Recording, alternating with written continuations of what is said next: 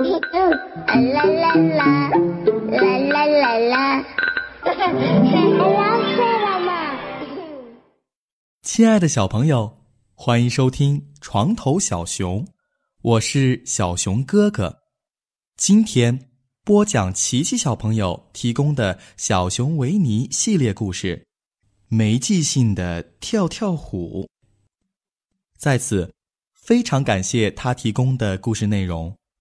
如果你也有喜欢的书籍，请在公众号后台联系我们的工作人员。好了，小朋友，打开你们的想象力，我们开始讲故事了。没记性的跳跳虎。一天早上，跳跳虎起床后，总觉得身上有什么地方不对劲儿。原来，它的尾巴上。打了个结，跳跳虎纳闷极了，自言自语地说：“我的尾巴上怎么会有个结呢？”说着，他开始动手想解开那个结，可怎么解都解不开。他嘀咕着：“看来解结可不是跳跳虎拿手的事儿，我还是去找朋友们帮忙吧。”于是。跳跳虎来到了维尼家，他敲了敲门，大声问道：“家里有人吗？”他等了一会儿，没人来开门。维尼一定又出去找蜂蜜了，跳跳虎心想。接着，跳跳虎又来到了小猪家，他想，细心的小猪准能帮我把尾巴上的结解开。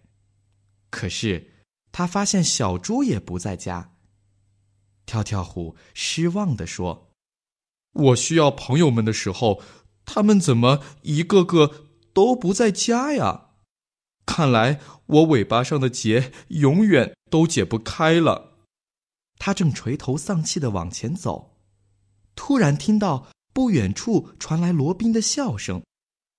跳跳虎高兴地说：“对了。”找罗宾帮我解尾巴上的结最合适不过了。于是他循着笑声来到了一片草地上。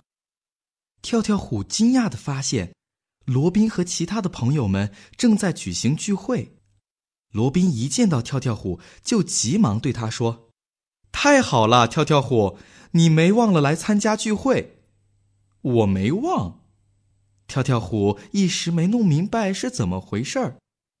罗宾笑着说：“你在尾巴上打了个结，就是为了提醒自己来参加聚会的。”说着，他毫不费力地解开了跳跳虎尾巴上的结。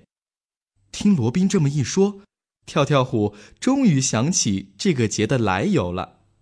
他顽皮地对大伙说：“这个结也已经发挥作用了吗？瞧，他不是把我带到这儿来了吗？”大家一听，都开心的哈哈大笑起来。好了，小朋友，今晚的故事就讲到这里。希望床头小熊的每个小故事都可以启发你的想象力，帮你用心灵的眼睛预先看到别人看不到的东西。最后，还是请你分享给身边的小朋友。